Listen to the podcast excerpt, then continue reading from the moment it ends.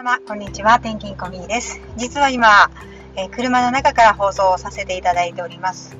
えー、昨日は日曜日で、今日は月曜日になりましたが、皆様は、えー、週末など運動会もう終わりましたでしょうか、えこの運動会から子供への声かけ、そして、え慰め方や褒め方を調べていたところ、非常にいい本を発見しまして、それを実践してみたところ、えー、非常に良い効果が現れましたので、ぜひ皆さんに、え少しでも思い出してこれを使ってもらったらいいのかなと思いましてご紹介していきます。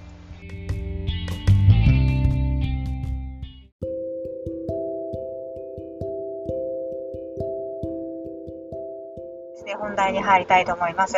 えまず、運動会、皆さんもお子供さんいらっしゃる家庭は終わられましたでしょうか？もう特に、えー、春の間に終わっているところもあるかと思うんですけれども、うちは小学校が、えっ、ー、と、今週末にありまして、えー、そこからですね、いつもなら、えっ、と、非常に、まあ、どちらかというと負けん気が強い子がうちには一人おりまして、その子が、えー、運動会シーズンになりますと非常にこう自分なりに頑張ってですね、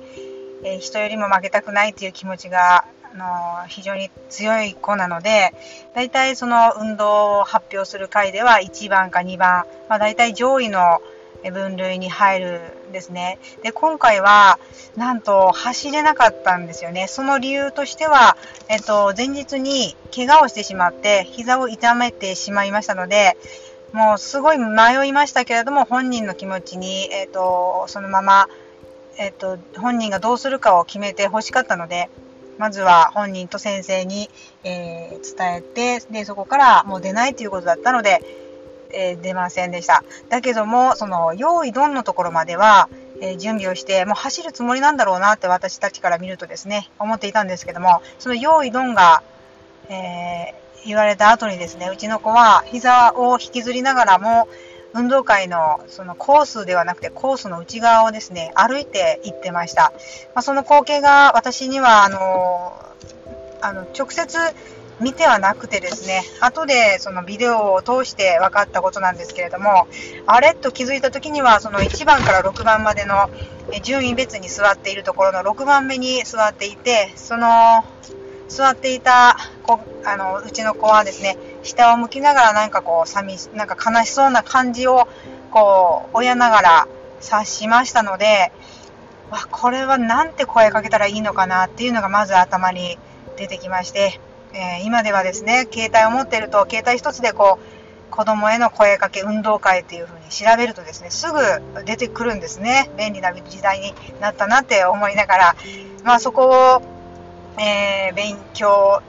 しながら、えー、どうやって声かければいいのかなって本当に不安だったので、そういったことがこれまでなかったんですよね。えー、なので、まあそこにはですね、えっと、頑張りは一番だったねっていう、その気持ちを、えっ、と、努力だったり、その気持ちを褒めてあげながら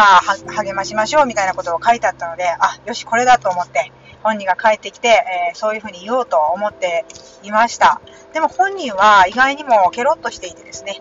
あの、実際走ってないので、何番っていうのはないわけなんですよね。だから、あ、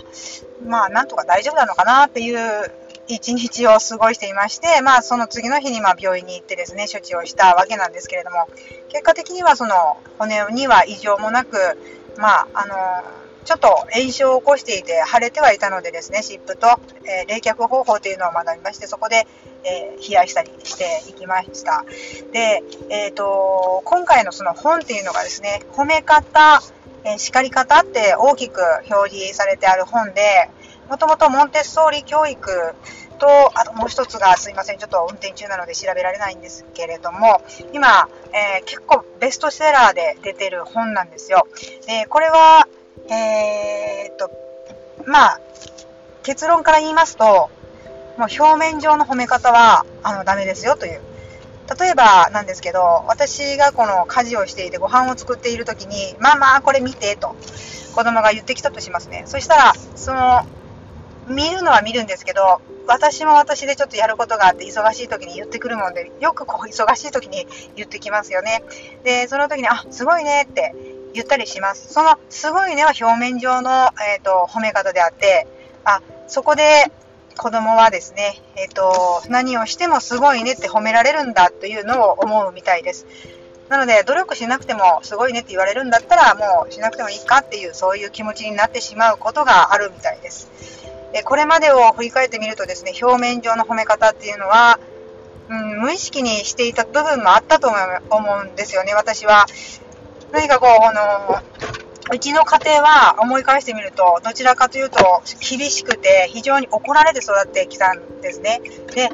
逆にうちの夫はですね、えっ、ー、と、褒められて褒められてほあの育ってきたんだなっていうのが、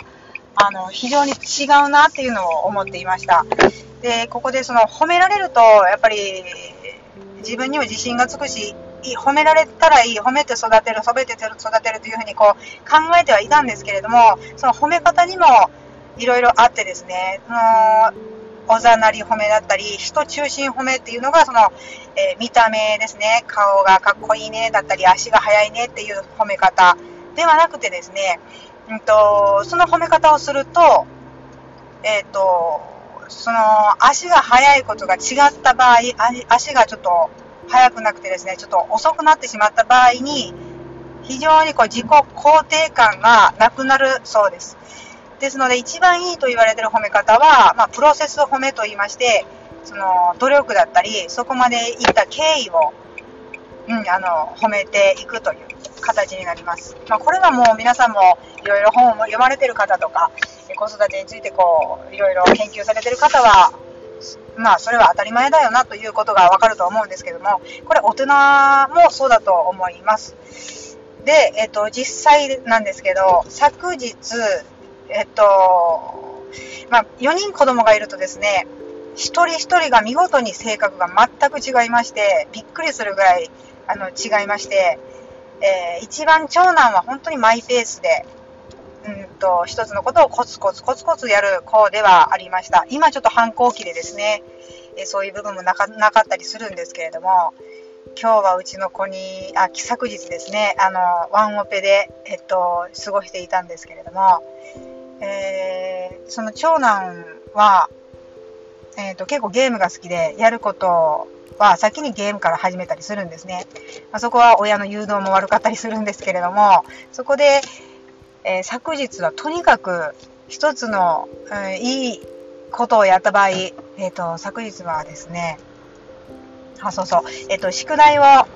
やってなかったので、あ、うんと、まるまるくんと、あの、宿題いつになったらやるのかなというふうに伝えて、えっ、ー、と、その時間帯1時でした。で、2時になったらやるようにするねって言っていて、で自由研、自由、自学っていうのがありまして、その自学を何にしようかなって言っていたんですね。で、隣で妹が、あの、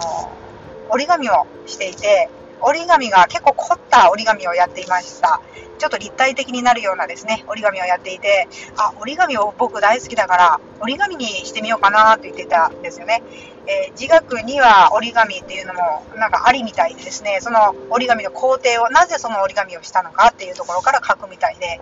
あ、折り紙いいんじゃないと。もともとですね、うちのその一番長男はですね、手、手が、手先が器用となんか言われていまして、どこの学校行ってもですね、幼稚園を、えー、2回ほど変わってるんです。あ、3回ですね。3回ほど変わってるんですけど、その度に手先が器用で、その折り紙先生って言われてたですね。で、その特性を活かして、あ、折り紙のことを書いてみたらいいんじゃないと一言書きましたら、もうそれから2時間集中してですね、集中しまくってあのトイレに行くのも忘れてたぐらい集中するんですよね。これもどうかと思うんですけれども。で、えー、それをやったことをわあ、すごいねと。まずすごいねと言ってしまいますよ、それは。それはいいみたいですなんですよね。思わず言ってしまうことがいいみたいです。で、えっと、その、何枚使ってやったのとか、その工程をとにかく聞いて、そして、わあ、これをくっつけて、こんな立体的によくできたねって、とにかく褒めまくりました。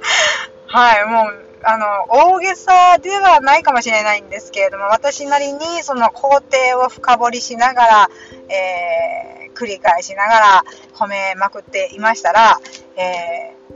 ー、自信がついたようでですね、みるみる宿題も自学も終わりまして、そしてそれが終わったら、そのおしっこに行くのを忘れてしまって、ちょっとだけおしっこを漏らしてしまいましたので、そのきっかけで、えー、お風呂、ママ、お風呂に入っていい？って言ったから、それが4時だったんですね。えらく早いね。なんでかなって伝え、あの、聞いてみると、その、こうこうこうだったから早めにお風呂に入って、えー、綺麗に体をしたいんだよねって言ったから、あこうこうこうだったからそうだったんだねって伝えてですね、結構時間かかりますけど、えー、本人なりにはその言いたいことが理論的に、論理的に、えー、伝わりましたので、それも納得がいった上で、え、お風呂に入りました。そしてですね、お風呂に入った後に、あのみんなのためにお風呂掃除もしてみたからねって言ったんですよね。もうありがとうねって、もう、まるまるくんは、みんなのことまで考えてくれる優しさがあるよねっていうふうに褒めていました。するとですね、次は、洗濯物がバーっとあったんですけど、その洗濯物はみんなの分を畳んでくれてたり、あの、